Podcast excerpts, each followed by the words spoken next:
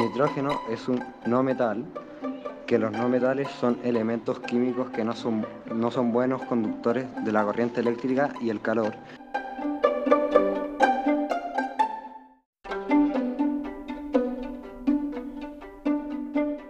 ¿Sabías que sobre la salud el nitrógeno se encuentra principalmente en el aire? En, en, agua y suelos el nitrógeno puede ser encontrado en forma de nitratos y nitritos. Todas estas sustancias son parte del ciclo del nitrógeno, aunque hay conexión entre todos.